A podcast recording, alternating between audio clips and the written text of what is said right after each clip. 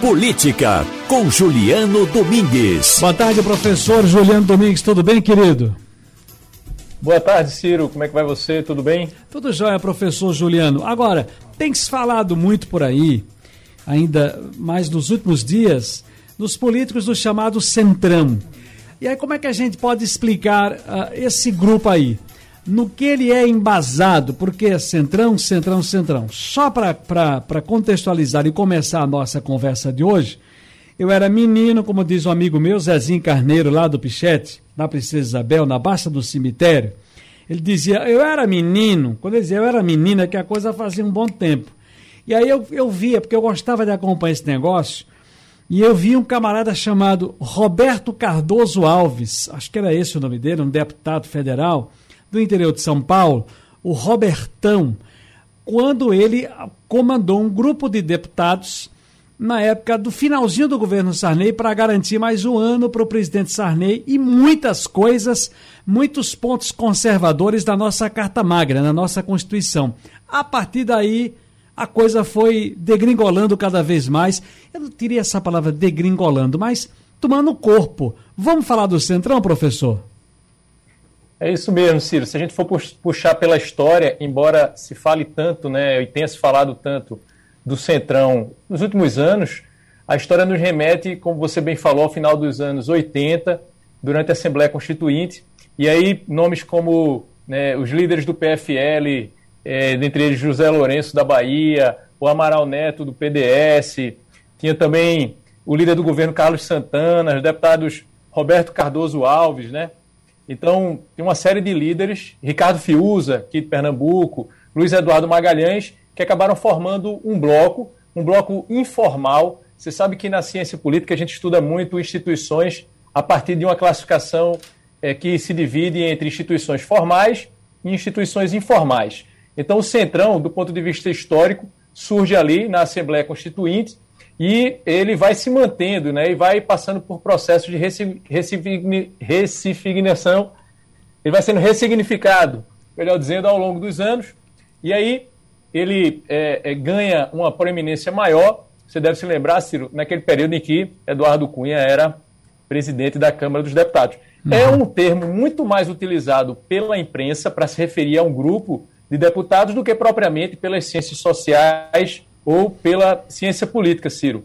Mas ele se mantém, né? É um grupo forte que envolve ali partidos como o PP, o PL, Republicanos, Solidariedade, o PSD, o MDB, o DEM, e aí é, acaba fazendo com que né, entre governo, entra governo, sai governo, e o presidente se sente, e a presidenta, no caso da Dilma, né, se sente aí um tanto é, é forçado, obrigado a negociar com o Centrão, Ciro. Pois é, agora, que interpretação podemos fazer dessa aproximação entre o presidente Jair Bolsonaro e o chamado Centrão? Esses, esse, essa, esse grupo de deputados e deputadas, senadoras e senadores, enfim, esses políticos que formam esse grupo informal aí na, na, na política nacional. O Centrão, Ciro, do ponto de vista prático, é uma espécie de subproduto do sistema político brasileiro. O sistema político brasileiro ele é desenhado de tal forma que é, acaba é, incentivando o presidente da vez a negociar com o Centrão para fazer com que suas pautas elas sejam bem sucedidas no Congresso. Ou seja, uma boa relação com o chamado Centrão facilita a chamada governabilidade. O que, que acontece? Nos últimos anos, houve um, uma intensificação do processo de criminalização do processo político, né, da política. E a ideia de pertencer ao Centrão passou é, é, a ser vista ainda mais como algo negativo, porque o Centrão passou a representar é, de maneira muito clara o chamado toma lá da cá, né? a ideia de que a ocasião faz o aliado. E aí então o governo Jair Bolsonaro passou a querer se distinguir né, do, do Centrão, o, o então candidato Jair Bolsonaro passou a querer se distinguir do Centrão. Mas em determinado momento ele se vê obrigado a se aproximar do Centrão para poder é, ter uma melhor convivência, digamos assim, com o Congresso Nacional. E aí é o que a gente está vendo, né, Ciro? O Ciro Nogueira aí se aproximando do governo, né, prestes a assumir o ministério, provavelmente Casa Civil, agora Secretaria-Geral da presidência da República, ainda não se sabe ao certo, mas o que se sabe é que o governo Jair Bolsonaro se aproxima do Centrão para facilitar o seu trânsito no Congresso Nacional. E aí, não por acaso, a gente observa aí uma pressão né, pelo impeachment, um governo acuado e eleições se aproximando, né, Ciro? Sem dúvida. Agora, por falar em eleições se aproximando, o que lamenta, a gente lamenta, né? Porque a gente começa a analisar as coisas assim, mas puxa vida, se esses camaradas não são os, não são os mocinhos da história, do filme, da novela, por que que os presidentes, os governadores e estados, que no estado também tem esses grupos que se movimentam informalmente na política e fazem a pressão. No município também, gente, é só porque a gente olha mais do ponto de vista nacional. Mas nós estamos vendo, você, se você observar na sua cidade, você vai observar que tem sempre um grupo ali, que inclusive no, no, no na, na, prática, na rua, eles são de cada um de um partido, de uma linha, de um pensamento, mas quando estão lá incorporados, juntos, eles formam um bloco e pressionam o prefeito. Na Assembleia, um bloco pressiona o governador e assim Brasília pressionando presidentes. Aí, professor, por que, que normalmente os diferentes governos, não interessa aqui Collor, Sarney, Fernando Henrique, Dilma, Lula, agora o, o presidente Bolsonaro, por que, que os diferentes governos cedem ao chamado centrão?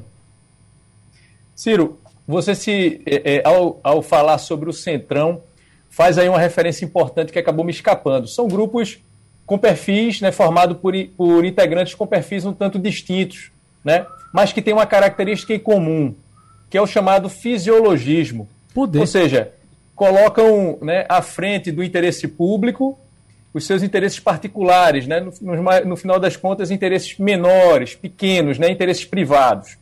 E aí você disse assim, mas isso acontece não somente no plano federal, acontece também no estadual e no municipal. Verdade, Ciro.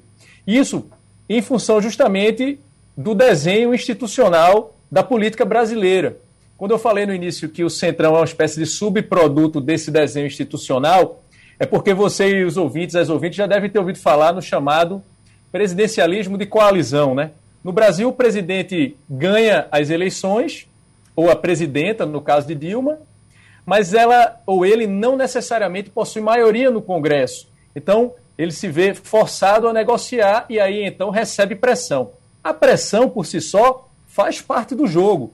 O processo de negociação faz parte do jogo e tem que fazer parte mesmo. A questão é, o que é que se negocia, né, Ciro? Quais são os, os motivadores? Qual é o incentivo para se negociar? Está se trocando apoio pelo quê? E aí, Ciro, daí o risco de se criminalizar a política. Eu gosto sempre de, se repetir, de repetir aqui e aí, se me perdoe se eu estiver sendo repetitivo, política é a arte de resolver conflito de maneira pacífica. Fora da política, o que há é a violência. E na política se troca recursos por apoio. É isso que se faz em política. E é isso que o Centrão sabe fazer como ninguém. Qual é a característica do Centrão? Eles são bem oportunistas. Oportunistas no sentido técnico mesmo da palavra, de classificação de atores políticos eles são marcados pelo oportunismo. Daí a ideia de que a ocasião faz o aliado. Daí porque o Centrão, né, entra presidente, sai presidente, o Centrão está ali né, disponível para negociar apoio ao próximo presidente da vez. E aí é o que a gente vê é, no caso agora também do governo Jair Bolsonaro. O que a gente é, ressalta, Ciro, e aí uma recomendação, uma sugestão, melhor dizendo, para os eleitores e eleitoras que nos acompanham é que fiquem de olho e façam o julgamento no, em relação ao comportamento desses deputados, desses senadores, desses vereadores, e aí então recompensem ou punam esses, esses atores políticos nas próximas eleições ou entre uma eleição e outra, né, Ciro? Nas redes sociais, enviando e-mail, cobrando uma postura considerada por parte desse eleitor, dessa eleitora, mais adequada em relação a esse político, a essa política. Com raríssimas exceções, o que nós lamentamos é que esse bloco informal que a gente está falando aqui, lamentavelmente, eles não atuam no Congresso, nas assembleias, tampouco nas câmaras municipais, olhando e zelando pelo cargo que lhe foi conferido por um voto popular para quatro anos de mandato pelo povo, pela sociedade. Lamentavelmente, eles só pensam pro próprio umbigo, só pensam neles. É uma coisa muito corporativa, muito conservadora, muito embora eu diga que conservador não é ser conservador não é demérito, mas quando eu falo conservador, é aquela coisa do atraso, sabe, das reações, de não respeitar, ah, sabe, as minorias. Você vai encontrar muito isso nesses grupos informais, lamentavelmente. E você, você vê, né, Ciro, que no, essa semana é, a gente observou o próprio presidente Jair Bolsonaro assumir aquilo que, é marcar, que marca a trajetória política dele, né? Ele se disse: Eu sou o centrão, eu sou do centrão. Porque está muito ligado à discussão do chamado baixo clero, né, Ciro? Que é outra expressão também muito utilizada para se referir a, a esses aos integrantes desse grupo. E aí, então, para você ver a que ponto chega, né? Quer dizer, o presidente que antes negava veementemente qualquer aproximação com o Centrão, ele se assume do Centrão para poder, em troca, receber esse apoio, Ciro.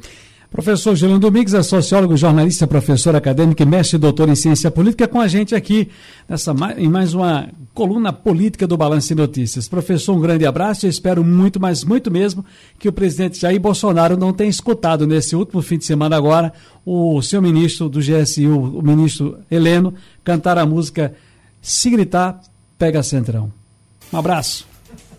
Um abraço, Ciro. Até a próxima.